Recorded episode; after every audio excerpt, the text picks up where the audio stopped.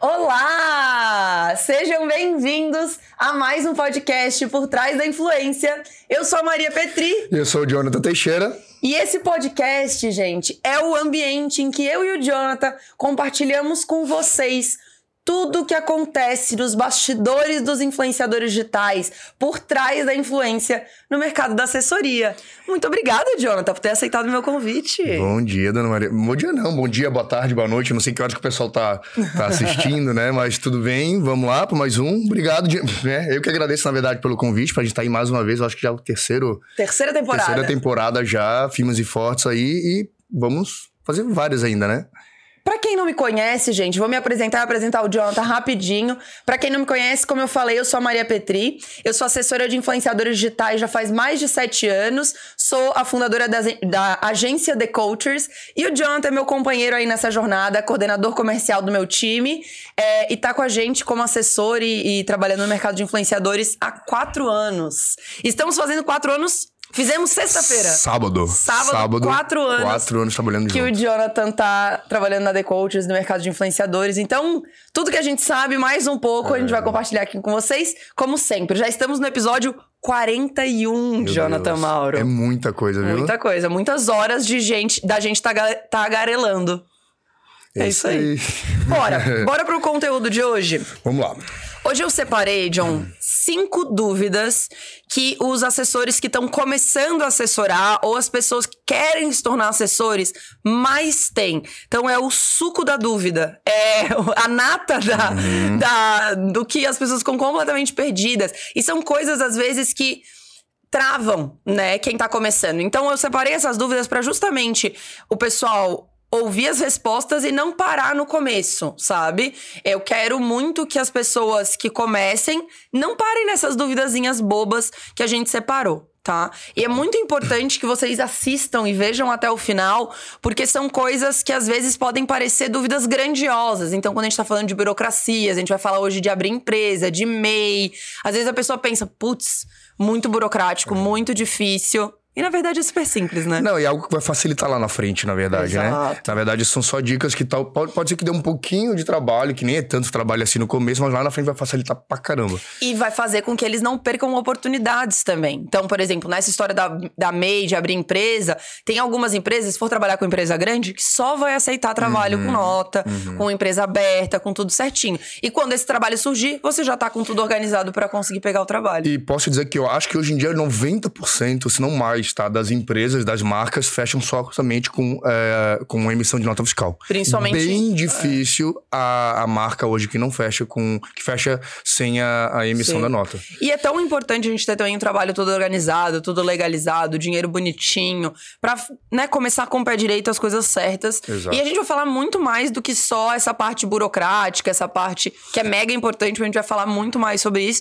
E em paralelo, ainda vou contando algumas histórias de algumas uhum. alunas que passaram passaram por isso, que se beneficiaram de algumas das, das dicas ou que conseguiram ultrapassar essas dificuldades é, aí bem. Até a história tua, na verdade, né? Porque também. tu lá no começo também tu não sabia de muita coisa, né? Tu começou Total. do zero, digamos assim. Então, muita coisa se encaixa pra tua própria história de vida, né? Total. Pra tua experiência de trabalho. Exatamente. Vamos para a primeira dúvida? Vamos lá. Então, a primeira dúvida é: precisa de faculdade? Precisa estudar o quê? Primeiro ponto super importante é: não precisa de faculdade. Ah, mas tem que ser, né? O influenciador vai lá, sentar na, na hora da, da primeira reunião que você vai fechar com o influenciador, ele vai te perguntar: qual faculdade você se formou? Não, ele não vai perguntar, uhum. ele não tá. Uhum. Não, nunca ouvi relatos, nem meus de reuniões que eu já fiz, nem de nenhuma das alunas, que o influenciador questionou a faculdade que foi feito. É, tanto que eu tenho várias alunas que não fizeram faculdade na área do marketing, da comunicação, nada disso, e que estão aí super bem, é, tranquilas. Mas lógico que precisa estudar, né, John? Precisa uhum, estudar. Uhum. E isso é uma coisa que é, já até. Não sei se eu posso dizer isso, mas é até meio crônico, assim. Os assessores caem lá de paraquedas na assessoria e acham que sabem fazer, acham que conseguem fazer tudo, né, do jeito que dá, na intuição, da forma que for. E a verdade é que não é essa. Tem que estudar, tem que se profissionalizar. Então, estudar rede social, estudar marketing, estudar o âmbito da comunicação, né, principalmente marketing digital, influenciadores, é, para você, pra gente conseguir entregar uma, uma, uma coisa bem completa para os nossos influenciadores é, assessorados. Eu acho até que meio que engraçado, digamos assim, porque acaba virando uma grande bagunça, chega uma hora, né? Né? Uhum. Porque cada, cada assessor trabalha do seu jeito, cria suas próprias regras, e o mercado vira uma grande bagunça, porque a gente, pelo lado de cá, né? Como, como tu falou, a gente trabalha na agência, eu pelo lado de fechar as publicidades, de fechar as ações,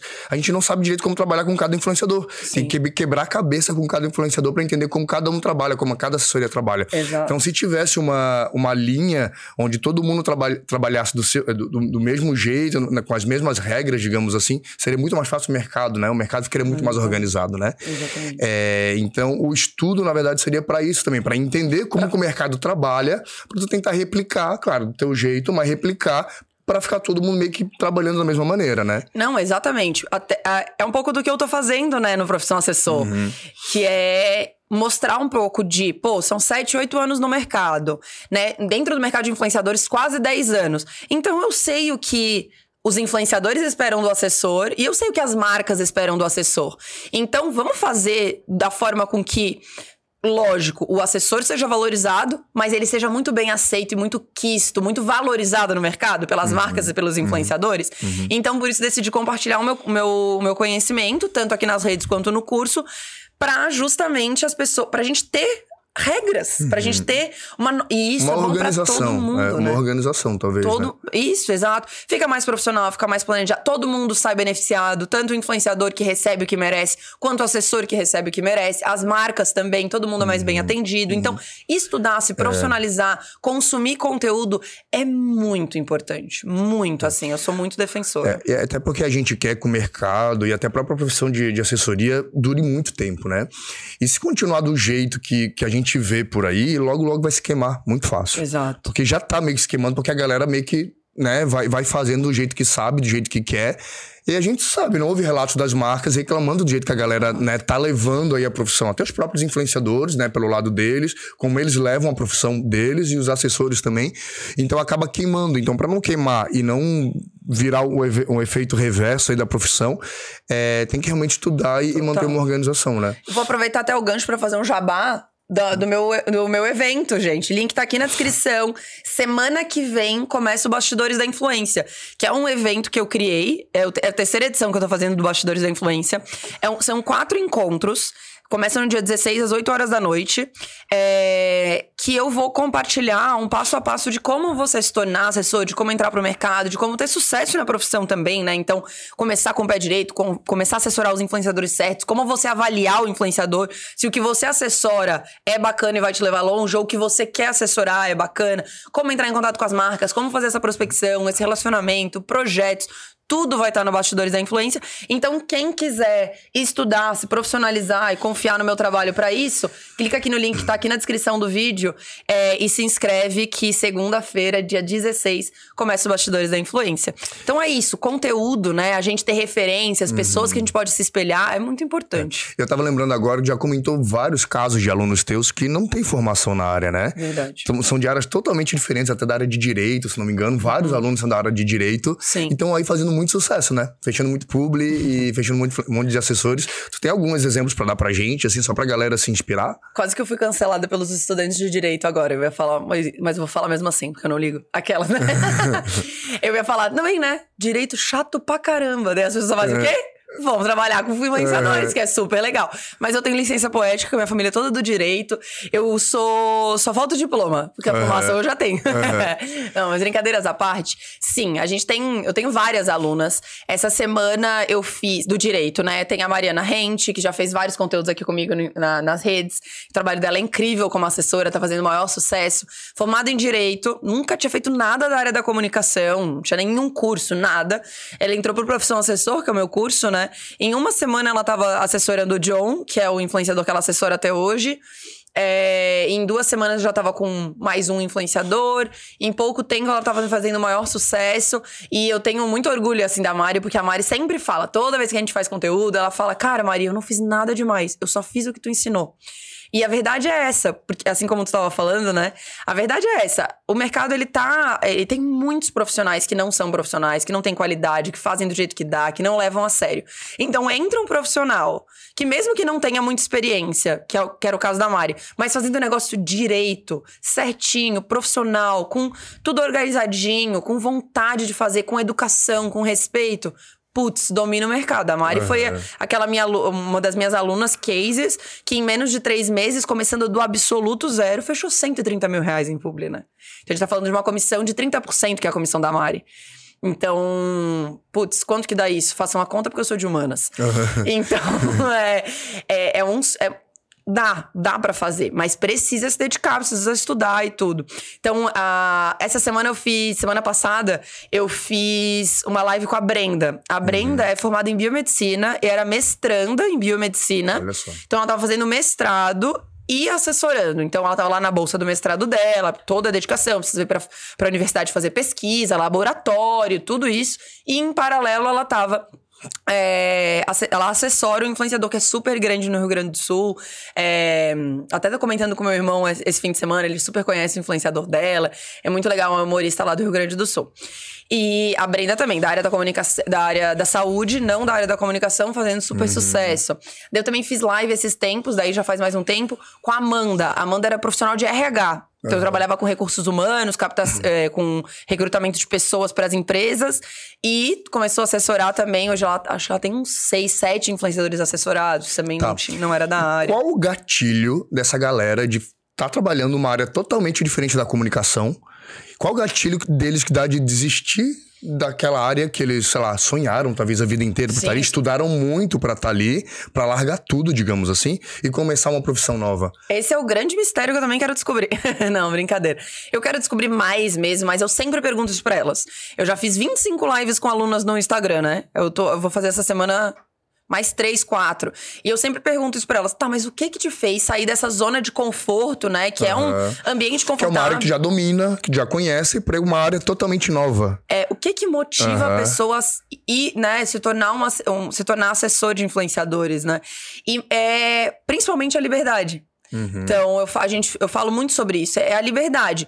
E liberdade, e a segunda resposta que eles mais dão é trabalhar com algo legal. Algo que faça. que seja divertido. Por isso que eu zoei o direito, né? E tal. É uma grande besteira, porque cada um gosta de uma coisa, Uhum. mas.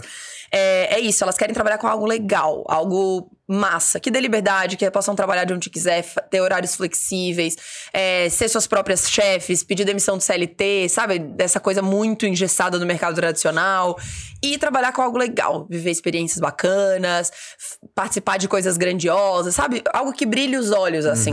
Então, essa é a resposta. É isso que elas dizem que faz elas saírem, porque é muito difícil tu trocar de profissão, né? É uma transição de carreira muito grandioso É mesmo. muito interessante isso, porque tem muita gente que se assusta com o novo, né? Tem Sim. medo do novo, tem medo de arriscar.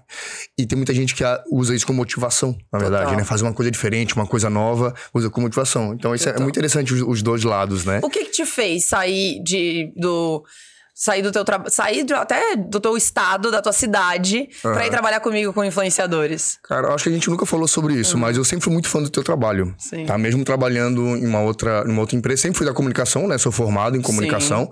É, eu sempre trabalhei, só que eu sempre fui muito fã. Sim, eu sempre fui muito fã do trabalho, sempre fui fascinado por essa, por essa área de internet, de, de publicidade com a internet. E eu sempre, tive- sempre quis trabalhar contigo. Ah, que legal. Sempre quis trabalhar contigo, sempre assim. Mesmo de longe, eu, eu aqui em Floripa e tu lá em São Paulo, você fala, caramba, que legal, sabe? Imagina que legal tá no meio dos famosos, tá? Sim. Uhum. Sabe, deve ser uma coisa muito leve, que eu vi a tua felicidade de trabalhar com isso. Eu via quanto era leve pra ti. E pra mim, na minha vida, eu sempre levei de trabalhar com coisas leves. Coisas que Sim. me desse é, a liberdade, mas que fosse leve pra mim. Que, eu, que Sim. me desse paz, sabe? Que fosse legal mesmo, É. né? E foi isso, acho que foi... É isso. Trabalhar numa coisa diferente, uma coisa que eu sempre gostei. E ser leve. Que massa, que massa. E é isso, eu também até tava. Ontem eu e o Ale, a gente tava vendo um documentário que fazia a pesquisa de. Que, eu até falei nos stories. E dessa pesquisa. De, pesquisava assim, botou as pessoas pra fazer uma atividade e um, é, um grupo ia ganhar um dinheiro se quem fizesse a torre mais alta. Era uma brincadeira, né? Ia ganhar 400 dólares. E o outro falou assim: ó, pessoal, tem que fazer a torre mais alta. Quem ganhar, ganhou. Se divirtam. Não falou nada em dinheiro. Nada, não tinha nenhuma Aham, nenhum recompensa. Aham. E, o- e a equipe que hum, se divertiu fez a torre mais alta. E assim, vamos supor, tinham 10 grupos em cada um dos grupos, né? Então, o grupo A é, eram três pessoas por mesa construindo torres. O grupo B eram três pessoas por mesa construindo torres. No grupo A, que recebia dinheiro, só três grupos conseguiram deixar a torre de pé. E no grupo que não recebia dinheiro, cinco grupos deixaram a torre de pé. E além disso, as torres eram muito mais altas do que o grupo A. sabe? Uhum. Então, isso é só uma pesquisa simples, né? Não é uma pesquisa, uma pesquisa super rebuscada, uhum. mas que mostra o quanto a gente é mais bem sucedido nas tarefas que a gente executa por felicidade, por diversão. E não por uma recompensa financeira. Olha que uhum. interessante, né? uhum. né? É até meio óbvio. Ah, você vai ficar rico, né? Esse clichê da vida. Você vai ficar rico se você trabalhar com algo que você gosta. Uhum. E no fim, cientificamente é, é, cientificamente comprovado que é verdade. Se você trabalhar com algo que você gosta e não pelo dinheiro, você vai ser, você vai ser mais, você vai ter resultados melhores no seu uhum, trabalho, uhum. sabe? É, claro que assim, é, o trabalho de assessoria, como qualquer outro trabalho, tem seus lados, né, bons e ruins. Não vamos aqui é, é plantar uma, um mundo das maravilhas, né, um conto de fábulas como se fosse tudo perfeito, tudo maravilhoso, não, não tivesse problema, não tivesse estresse, não, isso não existe. Tem, Até... né? Eu não sei se tu viu meu post de final de ano, que eu fiz uma cartinha pro Papai Noel. Por favor, Papai Noel, não faz. É, só te peço uma coisa: que meus influenciadores não atrasem e não sumam do nada no dia do uhum, publi. Uhum. Então é isso. É, todos os desafios é, da vida, né? É, a gente tá lidando com pessoas, né? Exato. É, né? Como qualquer profissão, qualquer profissão, tem profissão que não lida com pessoas. É, é. é daí escolheu as máquinas. É, vai ser programador, vai fazer outra coisa. Mas é lidar com pessoas e tem coisas que fogem do nosso, do nosso alcance, da nossa responsabilidade. Quando é, quando é a responsabilidade dos outros, a gente não consegue ter muito controle, né? Exato. Mas, enfim, é isso. Só pra é saber que não é. Né? E, e é por isso que eu friso tanto, né? Eu já falo isso aqui 500 vezes, que é escolher o influenciador certo para você assessorar. Não só o que dá dinheiro, mas o que te respeita, o que entrega, o que trabalha junto. para tornar a tua trajetória uhum, mais, mais uhum, legal. Uhum. Porque você vai, vocês vão ser parceiros por muito tempo. Exato. A gente espera que por anos. Uhum. Então, que seja um parceiro legal, né? Uhum. E lógico que às vezes acontece de mesmo o parceiro que é incrível ter os BOs da vida e a gente vai resolvendo. Então tá. Então, para concluir, primeiro, não precisa de faculdade. Não precisa. É isso. Não precisa. Não. Porém, precisa estudar. Estudo. Sendo o teu curso, sendo outro curso, enfim, só estude e entenda como que o mercado trabalha para poder fazer algo profissional. Exatamente. E com mais facilidade também. E eu não sei se né? eu falei que o Bastidores da Influência é gratuito, tá, gente? Ele não ah, é o profissão assessor. O profissão assessor é o meu curso, que daí vai abrir vagas mais pra frente. O Bastidores da Influência é totalmente de graça. Então é só clicar aqui no link, se cadastrar, porque segunda-feira, dia 16 ao vivo, a gente vai estar tá lá é. é. uma aula incrível, eu amo fazer. É, e fora isso, os nossos podcasts, vários vídeos no canal do YouTube também tem muita coisa de graça. Muita, muita, muita, muita coisa. A quantidade de gente uhum. que, já, que, já, se tornou assessor, já fez dinheiro, já conseguiu influenciador para captar do zero, só com os nossos conteúdos, é incontável. Esse é o 41 primeiro, tem mais 40 vídeos lá, no mínimo, só de podcast. Tem só. 40, é. né? É, com conteúdo de graça. Exatamente. Sabe? Então é só. Então não tem desculpa. É, só ajudar é mesmo. Aí. Vamos pra segunda? Vamos. Preciso abrir uma empresa? Posso ser MEI? precisa abrir empresa. O assessor tem que abrir a sua empresa, ele pode ser MEI, inclusive seja um MEI no começo, né? Abram a sua MEI. A MEI é um super privilégio que a gente tem é, por pagar uma taxa fixa de imposto, bonitinho. Uh, então, sim. Por que, que eu. É, por que, que as pessoas perguntam tanto isso, né? Porque existe uma ideia, tava até te explicando antes da gente gravar, que existe uma ideia, ideia meio errada, meio não, né? Uma ideia errada mesmo, de que o influenciador contrata o assessor como se o assessor fosse um funcionário, um colaborador uhum. do influenciador, e que esse influenciador ele vai receber os pagamentos e pagar o, o assessor depois. O influenciador recebe e depois paga o assessor. Isso não é o correto, né, Jonathan? A gente sabe o quanto isso pode onerar é, em questão fiscal para o influenciador, porque vai estourar a MEI dele, porque ele está emitindo nota que não é responsabilidade dele. Então vamos supor, né? Uh, eu sou assessora do Jonathan. O Jonathan tem a MEI dele. O Jonathan pode emitir 80 mil, 90 mil de uhum. nota por ano. Uhum. Só que desses 90 mil que tu vai emitir, 80 mil que tu vai emitir, 20% é a minha comissão. Então, 16 mil, tu não precisava ter emitido. Então, talvez tu vai desenquadrar da tua MEI por conta dos meus 16 mil, que era a minha comissão. Uhum. Então, vice-versa também acontece. O assessor emitir notas demais na MEI dele para pagar a parte do influenciador, estourar a MEI, ter que virar um ME, ter que pagar um imposto muito maior por, por, um, por um serviço que não está sendo prestado por ele. Tá, né? então para entender, então a, a, tua sugestão é que cada um emita o seu valor, a sua parte do valor para não sobrecarregar a nota de ninguém. Exatamente. O imposto de ninguém, enfim, não sei qual termo que usa, mas para não sobrecarregar nada de ninguém. Exato, é isso. a empresa, o imposto, uhum. tudo. Exatamente. Por exemplo, Gabi Prado. Gabi Prado tem a empresa dela, 100%. Assim, é muito raro a gente ter uma situação com a Gabi, por exemplo, que só trabalha com marcas grandes. 90% da, da, das marcas da Gabi são marcas nacionais. A gente emite duas notas. Uma nota da Gabi Prado, com os 80% da parte dela. Uma nota da The Coaches, com os 20% nosso, que é a nossa parte. Cada um recebe na sua conta, paga o seu imposto e recebe pelo serviço que foi prestado. Porque vamos supor que é um job de 10 mil. Se eu, tô, se eu pagar 10 mil de imposto, eu, como assessora, eu tô pagando o imposto de um, de, do, da parte do serviço do influenciador. Porque esses 8 mil eram a publicidade. Os 20% é a assessoria para a publicidade. Então eu tô pagando o imposto de um serviço que não é meu. Então vamos supor, se eu sou marceneiro, né? Uhum. Eu tô ali construindo uma parede de gesso. Eu sou o gesseiro. Vim fazer o gesso do teto da pessoa. Mas eu vou pagar o imposto de quem tá instalando a maçaneta?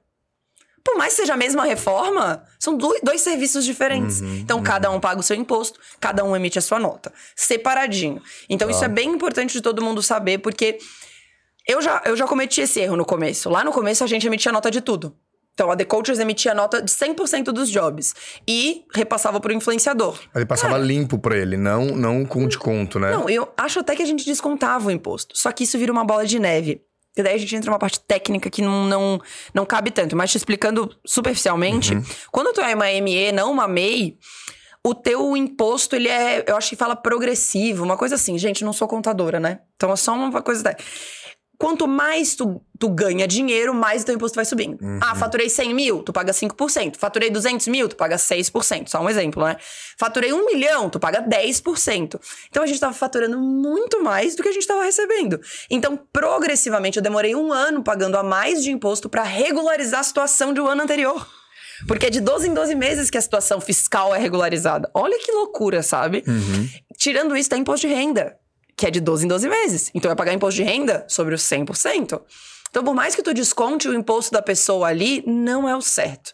Não tá. é o certo. Vai te prejudicar no longo prazo de qualquer forma. Tá, então a diferença da MEI para ME é essa. Uhum. É o imposto que é retido sobre sobre o, o, valor que é pago ali. Basicamente é isso. Então, a, MEI, você paga lá 60 reais por mês, 55, uma coisa assim. E a ME, você paga um percentual de imposto de acordo com o serviço prestado.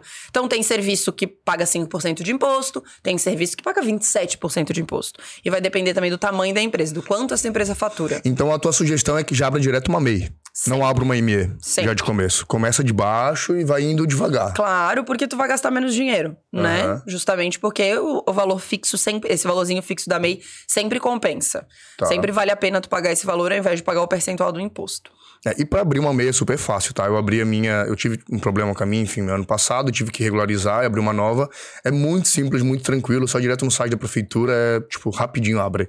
Exatamente. Muito fácil mesmo. E, e tá para ser aprovado um aumento da MEI, né? Pra ir pra 120 mil por ano. Então é uhum. é super legal. Já vira um salário de 10 mil reais por mês, né? Uhum. Então, até 10 mil reais por mês, tu tá emitindo a tua notinha, tudo bonitinho, é, tu tá garantido. Então, depois dos 10 mil é que tu vai começar a pensar em ter uma ME, que daí tu precisa de contador, que daí é um, custo fixo para a empresa, é, é precisa para emitir um boleto tudo simples, vai fazer toda essa parte contábil.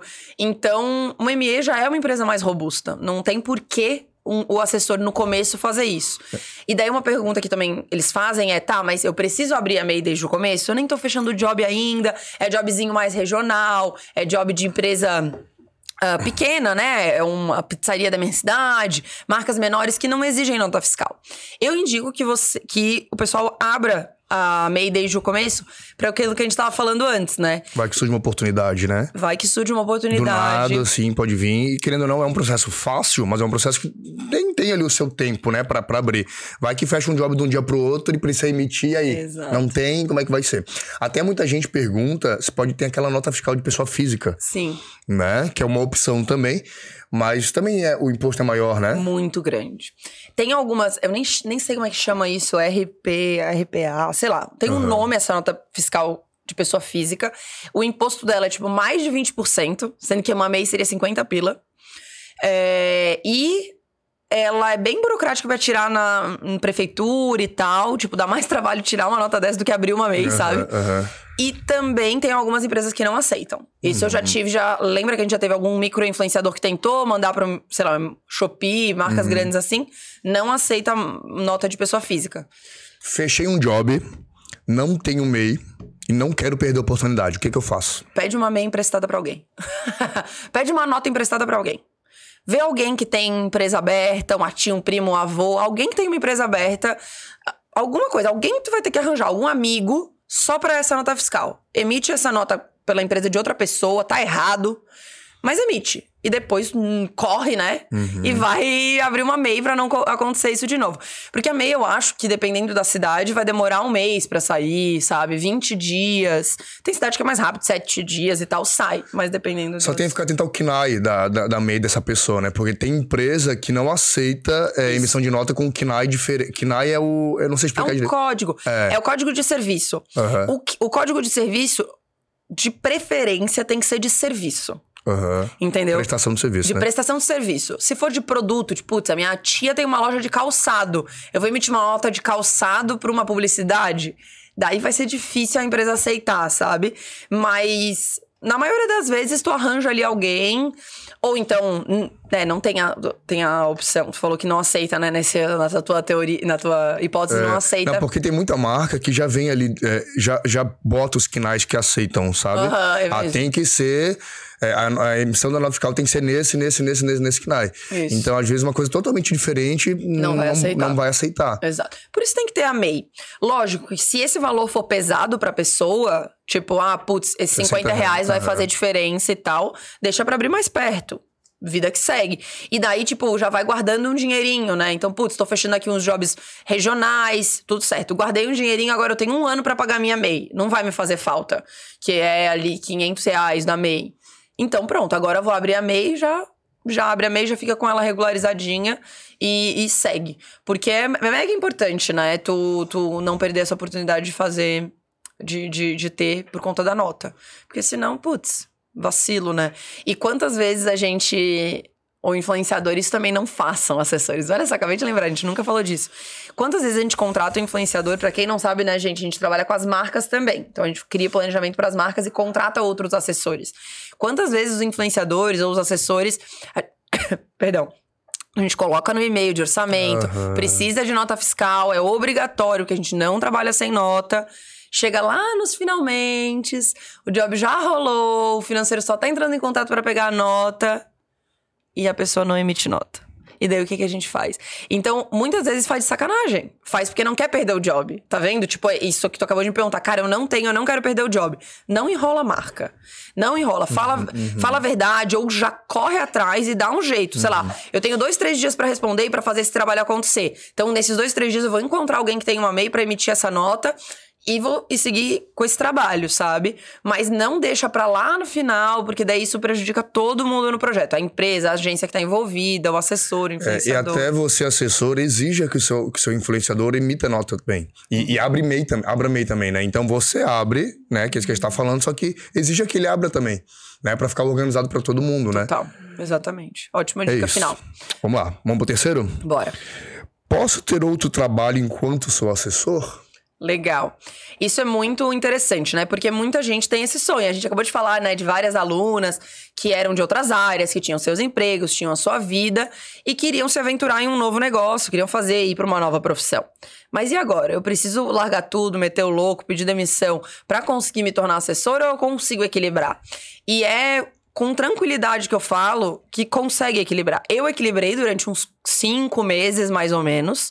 É, quando eu comecei assessorando a Tata, eu segui trabalhando e fazia todo o trabalho à distância com ela durante uns cinco meses. Depois que eu consegui pedir, pedir demissão, consegui me desligar do trabalho, daí sim eu comecei a trabalhar full time como assessora. É, a gente tem várias alunas assim, né? A gente eu acabei de falar da Brenda, que é da área da saúde, tá fazendo mestrado, então tinha coisas. Ela tinha que fazer, cumprir horário fixo na universidade por conta da bolsa do mestrado e tudo mais. E ela consegue assessorar em paralelo. Tem uma outra aluna, que é a Ana Júlia Gotardella, a gente falou dela aqui num outro podcast. A Ana Ju, ela trabalhava na prefeitura da cidade dela, conseguiu, trabalhou até conseguir equiparar o salário dela da prefeitura com de assessoria e daí ela pediu demissão. Uhum. Então isso é muito legal. Cara, isso pra mim é fascinante. Porque, um, tu pode fazer uma renda extra se tu quiser com assessoria e seguir sempre com as duas coisas. Lógico, daí tu não vai conseguir se dedicar full time, não vai conseguir se dedicar a muitos influenciadores assessorados, talvez só um ou dois. É, tanto que a Ana Ju, ela tava com duas quando ela tava trabalhando e assessorando. Uhum. A Brenda tem um, enquanto ela fazia mestrado e tal. Agora ela vai começar a assessorar outro, porque terminou o mestrado. Então, lógico que tu não vai conseguir se dedicar tanto. Mas ah, tu consegue fazer uma grana e tudo mais. Então tem algumas opções, né, na assessoria. Primeiro, tu não precisa meter o louco, pedir demissão, pode igualar os salários, então isso é muito legal. Dois, tu pode deixar como renda extra. Três, tu pode esperar tu ganhar até melhor como assessor para depois pedir demissão, justamente porque tem a instabilidade da assessoria. Então, putz, tem mês que eu tô indo muito bem, tem mês que eu tô não indo tão bem na assessoria. Então, vamos esperar eu estar tá ganhando melhor para conseguir me sentir mais segura? Pode. Então, a assessoria, né, é, você pode fazer sua transição de carreira no seu ritmo, da forma que você preferir, da forma que você achar melhor, que couber no seu orçamento, no seu ritmo de vida, na sua uh, nas suas questões emocionais uhum. também, né? Então, às vezes, você vai ficar muito ansioso, vai ficar muito nervoso, já tá sem a estabilidade. Então, uhum. fica sem o, o CLT, né? Uhum. Que é mais estável. Então fica um pouco mais, faça as coisas do seu tempo. Mas o importante que eu digo é fazer. Uhum. Então, às vezes, você fica acomodado. Ah, eu tô aqui no meu emprego, CLT garantido. Vai se dedicar? Vai se esforçar?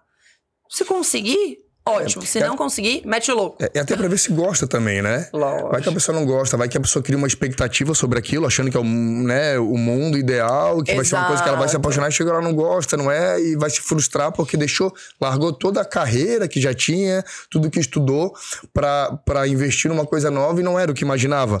Então você acha que faz as coisas com calma e com, com paciência mesmo, né? Eu acho que essa é a dica mesmo. É Mas muito... eu acho que vai de casa a casa também. Uhum. Né? Eu acho que não tem como a gente dizer o que cada um tem que fazer, porque cada um entende o sua, a sua, a sua vida e vai saber o que fazer pra sua vida, né? Até o Juan tava me perguntando, o Juan do Matheus, tava me perguntando, tá, mas tu. Até pergunta pra mim, pra outras pessoas que empreenderam, né? Tá, mas quando vocês pediram demissão e tal, vocês já tinham garantido, né? Deu Juan, não. Zero garantido, zero garantido. Lógico que eu tinha uma influenciadora para assessorar, uhum. mas aqueles cinco meses que eu tava trabalhando com a Tata no começo, cara, a gente deve ter fechado. Porque eu tava, né, ainda patinando ali nessa história de aprender a assessorar e tava trabalhando muito também. Então, a gente fechou poucos jobs. Uhum. Poucos. Então, eu não tinha garantia nenhuma de que eu ia ganhar dinheiro quando eu me tornei assessora. Zero. Mas eu tinha vontade e eu tinha uma estrutura, né? Meu pai tava me ajudando e eu tinha um dinheiro guardado. E meu pai falou assim: ó, tu tem seis meses, eu consigo te ajudar seis meses. Deu seis meses, eu já tava conseguindo e as é, coisas fluíram. E há sete anos atrás, quando tu começou, tu não tinha nenhuma noção de como que ia ser o mercado de influenciadores. Exato. Podia ser que do nada inventasse uma, alguma coisa nova e... Acabasse. E acabasse, entendeu? Tu, tu, tu, tu meteu o pé ali, foi, tipo, e arriscou, né? Total. Então, é o meu perfil. Eu sou assim, eu sou, uma, eu sou intensa, eu me jogo, eu quero fazer. Para mim não tem essa história de ficar meio do caminho.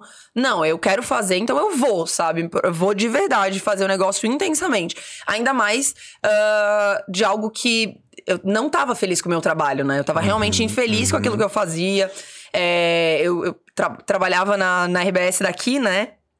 E era a grande empresa, tudo burocrático, eu tinha que vestir o que eu não gostava. Eu não tava nada feliz. Uhum. Então, putz, eu não vou ficar postergando uma dor para ver se aquilo lá vai dar certo, sendo que eu acho que aquilo lá vai dar muito mais certo. Uhum. Não, vamos lá, vou me jogar, vou fazer. E para mim funciona assim as coisas na vida. Mas para cada um funciona num tempo. Então eu tenho a Mari Rente, por exemplo, parou de trabalhar. Uhum. Imediatamente. Ela falou: "Cara, eu vou trabalhar com isso aqui". Tá. E foi. A Keila que eu fiz reunião, que eu fiz reunião, que eu fiz live essa semana também. Cara, imediatamente ela tinha, ela tava trabalhando com uma, com uma outra coisa na área da comunicação também. Ela falou, cara, mas é isso aqui que eu quero. Parou aquele trabalho e começou a se dedicar, se dedicar, se dedicar na assessoria. Tem outras alunas, por exemplo, a Ana Ju ficou seis meses na transição. Tem outras alunas que ficam um ano na transição. Cada um vai fazendo o seu tempo. Amanda Boragini, que eu também já fiz live. Ela, domingo ela decidiu que ia se tornar assessora, segunda ela pediu a conta. Foi, chegou na empresa e falou assim: ó, 30 dias de aviso prévio, tô indo embora. Sabe? Ela queria. É uhum. É isso, cada um faz no seu tempo e todas as pessoas que eu tô falando aqui têm super sucesso como assessora. Então não quer dizer que, ah, porque eu meto louco eu vou melhor, porque eu não meto louco eu vou melhor. Não. É, o, mas todo mundo tem uma coisa em comum, que é essa questão do foco, da persistência, uhum. da constância, de não desistir nos primeiros não. Da paciência, principalmente. Da paciência. Né? É. é. de saber que, lógico, a gente tem que plantar para depois colher. E, e, e plantar leva um tempo, de, de, é, demanda esforço. Em todas elas tem muito, são muito focadas, sabe? Uhum. Que é isso, tipo, cara, eu trabalho dia 9 da manhã e 6 da tarde. 6 da tarde eu chego em casa e eu fico até as 10 horas da noite prospectando, entrando em contato com as marcas, respondendo orçamento. É, so, é tem uma sobrecarga até tu conseguir fazer essa transição de verdade, né? Se não for só uma renda extra, é, existe uma, uma, um, um, foco que você tem que ter pouco acima da média. Uhum. Mas que você vê uma luz no fim do túnel, né? Pra algo melhor. Isso se chama empreender também, né? A pessoa tem que ter uma veia empreendedora, né? Total. Já enxergar a oportunidade e fazer daquela oportunidade um grande negócio, né? Exatamente, exatamente. Então, com certeza, precisa ter um. Né, precisa conseguir ter essa visão de negócio, que é, que é a assessoria. Adorei. Ficou chave de ouro essa, essa, essa daí. Vamos Muito lá. Bom. Próxima. Posso trabalhar à distância Posso morar longe do meu influenciador? Pode. Pode trabalhar à distância, posso morar longe. Então, algumas pessoas vêm me perguntar: ai, Maria, mas na minha cidade não tem um influenciador legal, não tem ninguém, é muito pequeno, o que é que eu faço? Eu digo, gente, graças a Deus, a gente não precisa se, li se, limitar. Seja se limitar à nossa cidade, se for uma cidade pequena, ou até o nosso estado, ou até o nosso país, né? A Lana, por exemplo, que é uma uhum. aluna, assessora duas meninas que moram na Europa, duas brasileiras que moram na Europa. Uma mora em Paris e outra mora em outra cidade que eu não me lembro agora. Então, nunca nem viu as meninas ao vivo. Eu acho que a Lana nunca viu. A gente nunca viu assessoradas nossas. Uhum. Então, dá para fazer à distância. Você consegue criar toda uma rotina. De, de, reuniões, se for preciso, para se aproximar. E ainda indico ainda mais se for um assessor iniciante para você gerar uma conexão com esse influenciador, para você aprender a lidar com ele, se conectar, tenha uma rotina, faça algo que, que conecte vocês mais para você se sentir mais à vontade com essa pessoa, né? Que não vai ter a visita pessoalmente. Uhum. É, a, a Ana Ju, por exemplo, tem um uh, acessório, uma influenciadora, ela mora no interior de São Paulo, a influenciadora mora em São Paulo. Então, de vez em quando, ela vai a São Paulo ver uhum. essa influenciadora. Tem gente que nunca vê, tem gente que vê sempre. Então, é uma escolha que a gente faz mesmo, né? De, de começar a assessorar. Se você quer começar a assessorar alguém da sua cidade, tem algo legal? Massa. Se, se é alguém lá do Japão, bom também, né? Tá tudo, tá tudo certo. E é só ter um. E isso é o bom da liberdade, né? Uhum. Que é um, um, dos, um dos quês, assim, que as alunas escolhem muito a assessoria. É, eu ia dizer que a pandemia nos trouxe muita coisa ruim, né? Obviamente. Muito. Mas acho que uma das coisas né, que benefício, se a gente puder dizer que foi um, teve algum benefício da pandemia, é, foi isso, né? Essas novas profissões, digamos assim, que não Sim. são tão novas, mas essas novas possibilidades de profissões, né? É, e o nosso mercado de assessoria de, de, influenciadores cresceu muito na pandemia. Muito. Né? Muitas, muitos novos influenciadores e muitas novas oportunidades com os influenciadores. Exato, e é muito doido isso, né? Porque houve um, uma mudança mesmo de hábito uhum. na, na, pelo menos no nosso mercado, no nosso dia a dia, que não não se cogita uma reunião presencial. Até porque antigamente o mercado de influenciadores, antigamente eu digo há dois, três anos atrás, antes da pandemia, né? É, os quatro. É, é, era São Paulo, Rio de Janeiro. Total. Que era o polo ali de artista, de celebridade, que, né, que sempre foi ali, né? E hoje em dia tem influenciador lá do interior, não sei da onde, grande gigante, assim, né? Com muitos seguidores. Muito. Então não tá mais ali fechado nem pros influenciadores, nem pros assessores o polo de São Paulo, Rio de Janeiro, né? Exatamente. Então isso é muito bom. E essa coisa das reuniões também é muito doido, porque hoje, quando algum cliente manda assim, ah, vamos fazer uma reunião, obviamente é uma call, né? Não te, nem se cogita, tá? Onde vai ser essa reunião? Não, uhum. não tem esse diálogo, não. É muito doido, né? Porque antes era. ou era questionado. Quantas vezes a gente fazia reunião presencial? Muitas vezes. Uhum. Era até, sei lá, acho que 50% das reuniões eram presenciais e outras 50% eram por vídeo, né? Exato. Então é muito, muito doido isso. E, putz, veio pra benefício total. Pô, quem uhum. mora em São Paulo acho uma maravilha, porque para fazer uma reunião de uma hora são três horas, né? Sim. Uma hora para ir, uma hora pra ficar lá, uma hora para voltar. E uma call não vai demorar nem uma hora. Porque é muito mais prático, muito menos enrolação. Uhum. Então, trouxe uma facilidade, uma comodidade. É muito legal, né? E agora eu passei todos esses meses viajando, que muito provavelmente, se não tivesse, se a pandemia não tivesse existido, talvez eu não tivesse entendido que era cabeça. tão Aham. real, que era tão fácil, né? Aham. Entre aspas. Aham. E, né, fiquei seis, seis meses fora. A gente fazia reunião quase todos os dias. é, fazia reunião com o influenciador, fazia reunião com marca. Tudo, tudo. Como se eu tivesse no Brasil ainda, né? Tu em Floripa, fulano em não sei onde, todo mundo em qualquer lugar que quisesse, né? A única coisa de morar fora é se adaptar ao fuso. É o fuso horário. Aham. Se você se adapta ao fuso, cara, vida que segue é uma maravilha mesmo. Inclusive, tava até conversando com uma aluna, a Thaís, Thaís Barbosa. Ela ama viajar também. O sonho dela é conseguir ficar direto, assim, fora, viajando, que nem eu fiz. Mas ela várias vezes fez, tipo, ah, tem uma passa- passagem barata pra Argentina, Buenos Aires. 800 reais. Ela e o namorado botavam a mochila nas costas e iam. Ficavam 15 dias na Argentina trabalhando. Já ficaram 15 dias no Chile. 15 dias não sei onde. E, tipo, não de férias, sabe? Porque era um período que ela não tinha se organizado Só para. mudava o ambiente de trabalho e ia pra lá pra E- trabalhar de lá. Cara, isso é muito legal, né? Então é uma coisa que também. Eu quero muito viver mais. Eu fiquei todo esse Aham, tempo fora, aham. já costumo viajar bastante. Aham. Mas eu também quero fazer isso esse ano. Tipo, ah, vamos ficar uma semana, duas semanas em Ilha Bela? Vamos ficar tanto tempo em não sei onde? Vai, cara, vai, sabe? Nossa, é um negócio que desmistifica, assim, sabe? Muito. E te traz um novo ar, mais criatividade, Uhum, mais produtividade. Porque quanto mais feliz a gente tá, melhor a gente produz também, né? Então dá pra assessorar à distância, dá pra você pegar influenciadores de diversos lugares do país, do mundo. é, não tem problema nenhum essa, essa, essa distância. O influenciador tá muito acostumado com isso. Então não é uma cobrança que ele tem, Uhum, uhum. né? Tipo, ah, nossa, eu. Não, ele tá acostumado a ter o seu assessor longe também, né? Muitos que já foram assessorados têm esse hábito. Então é tranquilo. É, estamos na era digital, né? Trabalhando com um produto digital, né? Um serviço digital, né? Exato. Então nada mais do que a comunicação também ser digital, Exatamente. né? Então é isso. Fechou. Essa é a última? Tem mais uma. Opa, Agora é a última. Vamos lá. Boa. Preciso ter currículo? O que que eu coloco no currículo? Preciso ter currículo. Essa discussão, a gente falou um pouquinho sobre isso agora. Não precisa ter currículo. Você não tá procurando uma vaga de emprego na equipe do influenciador. Você não tá enviando um currículo para ser funcionário do influenciador. O influenciador é seu cliente. Cara, isso é muito importante. Uhum, Então uhum. existe uma relação de parceria, de cumplicidade, de sociedade. Não existe uma hierarquia nessa relação, né? Obviamente que o assessor ele precisa conquistar o seu cliente, ter toda uma relação, Uma prestação de serviços, uma né? prestação de serviço, como qualquer outro. Uhum. Então não precisa ter currículo.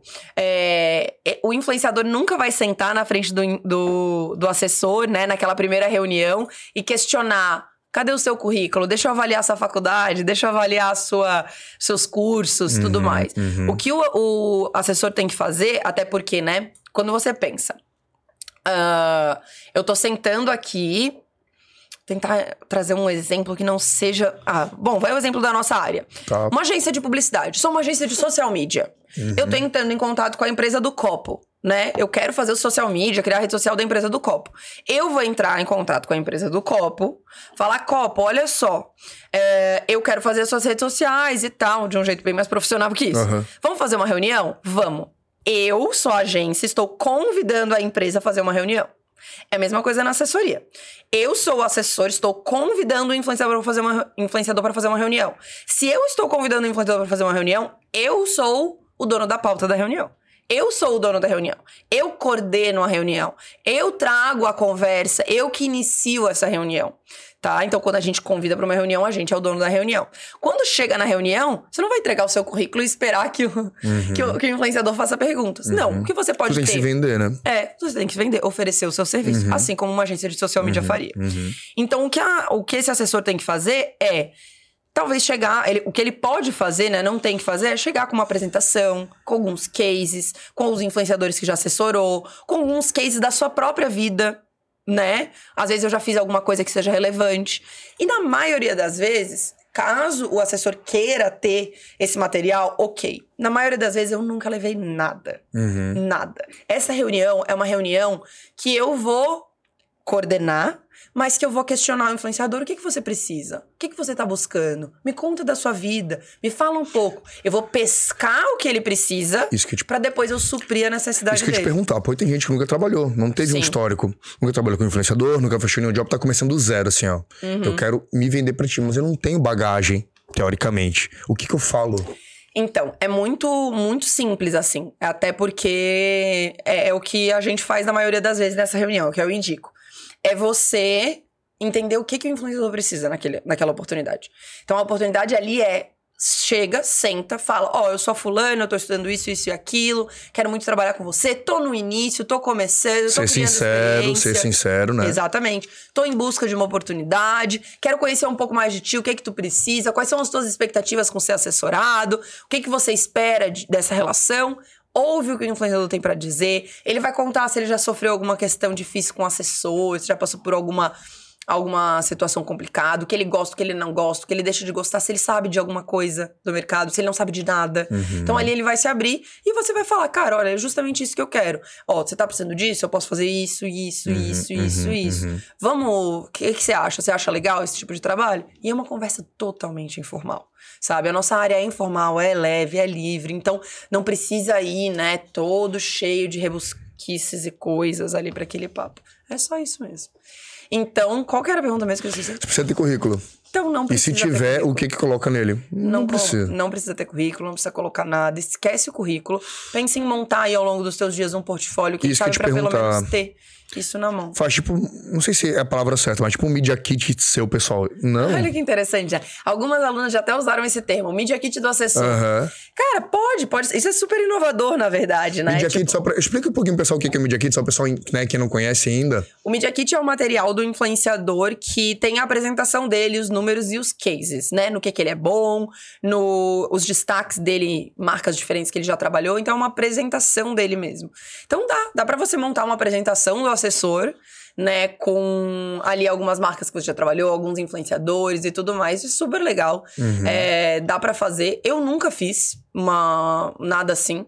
Mas várias alunas já fizeram, gostaram, se sentiram mais segura na hora de ir lá pra reunião, porque tem, né, uma, um material ali de apoio pra elas. Então é isso.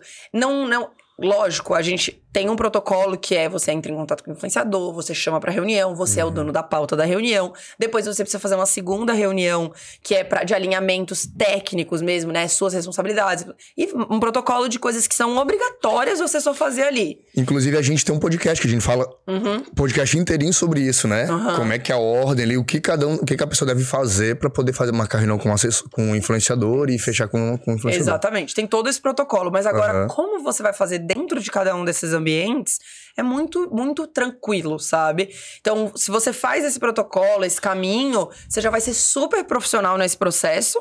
E ao mesmo tempo leve, que é uma coisa que se espera, né? Então, uma pessoa que chega super coxinha e tal, um assessor que chega super coxinha, ele já é meio recebido, tipo, hum, putz, essa pessoa diferente, né? É Aham, mais tranquilo, aham. assim, dá numa boa.